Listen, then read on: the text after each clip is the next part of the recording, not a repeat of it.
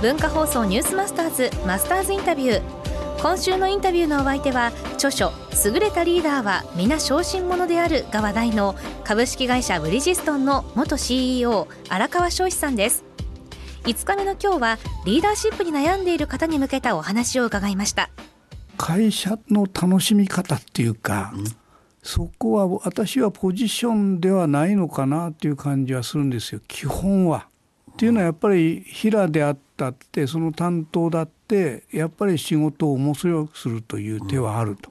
あの確かにポジションが上になればあのいろんな情報を取りやすいんですよね。他の課部門とのコミュニケーションが取りやすくなるんですね。それはポジションのおかげで、それはありますけどもただ担当者だって私はやっぱりあの仕事を面白くしようしようじゃないかっていう気があっていろんな提案をする採用される実現するそんなことはどこでもできるわけですよ。どのポジションでも。どのポジションでも。だからそれが私はあの会社の楽しみ方ということではないのかなというふうに思うわけですよ。リーダーとかリーダーシップとか言うと組織の長とか組織のリーダーとか思ってですねあの自分に務まるのかなっていうようなところがあると思うんですよね。はい、それからあのまあリーダーシップ研修を受けても何回受けても自分はリーダーになりそうもないというようなことなんだけどもでもリーダー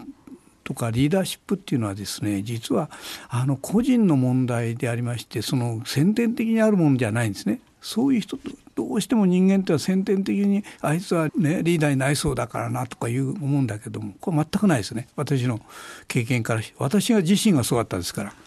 美術ですもんね。ええ、それはね、はっきりはっきり言います。それは。ですよね。ええ、あのバックグラウンドがもともとのバックグラウンドでも自分の個人の資質もない。はい、それは後天的なものである。でそれはですね心の持ち方に過ぎないんですよ。自分が中心である自分がやっぱりあのいろんなやりたいことを夢を描いてやるという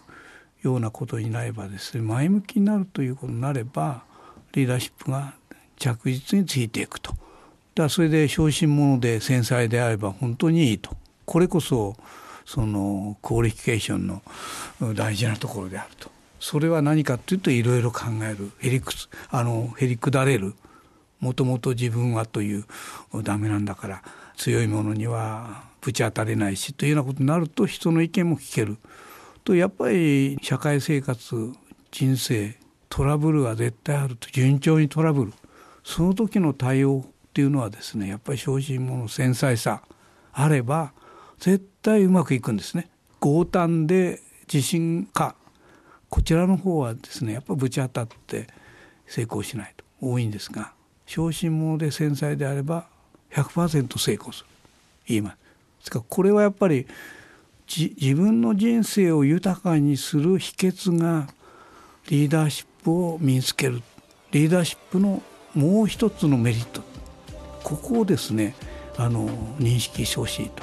いうふうに思います。荒川さん今週1週間ありがとうございました。私も本当にためになる言葉をたくさんいただきましたがリーダーシップは後から来ます。そして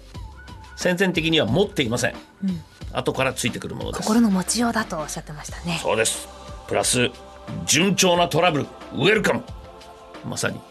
この番組竹小山もそうでございます。順調にトラブルこなしております。マスターズインタビューはポッドキャストでもお聞きいただけます。ニュースマスターズの番組ホームページをご覧ください。今週は株式会社ブリヂストンの元 CEO 荒川翔志さんのインタビューをお送りしました。来週はソフトバンクのロボットペッパーの生みの親グループ X 株式会社社長林要さんのインタビューをお送りします。文化放送ニュースマスターズマスターズインタビューでした。